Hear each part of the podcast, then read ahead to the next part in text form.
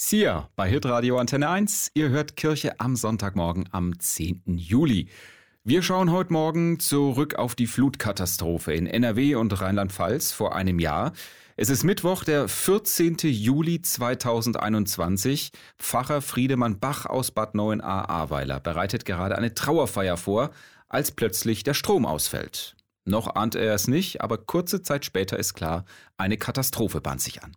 Und dann ist da, wie hat mal jemand gesagt, so eine Art Tsunami über uns hereingebrochen, weil das Wasser sich zwischendurch gestaut hat und dann in mehreren Wellen gekommen ist. Das Wasser zerstört Häuser, schwemmt Brücken weg. In seiner Kirche steht es zwei Meter hoch. Auch viele Menschen aus der Kirchengemeinde sind betroffen. Sie verlieren ihr Hab und Gut und zum Teil auch ihr Leben.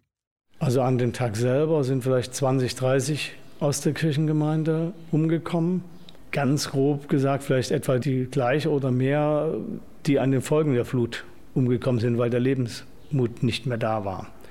Oder äh, man körperlich die Folgen der Flut nicht verkraften konnte.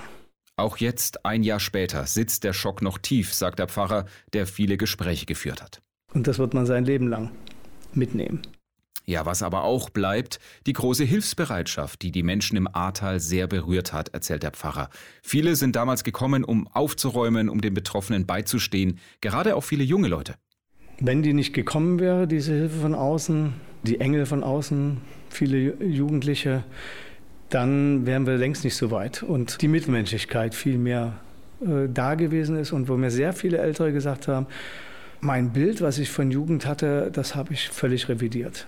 Es wird Jahre dauern, bis es wieder so ist, wie es vorher war, sagt der Pfarrer und Notfallseelsorger. Viele, auch aus seiner Gemeinde, haben die Gegend verlassen, zumindest auf Zeit. Aber für die, die geblieben sind, will er auch künftig da sein, sie besuchen, ihnen zuhören und, so gut es geht, neue Hoffnung geben.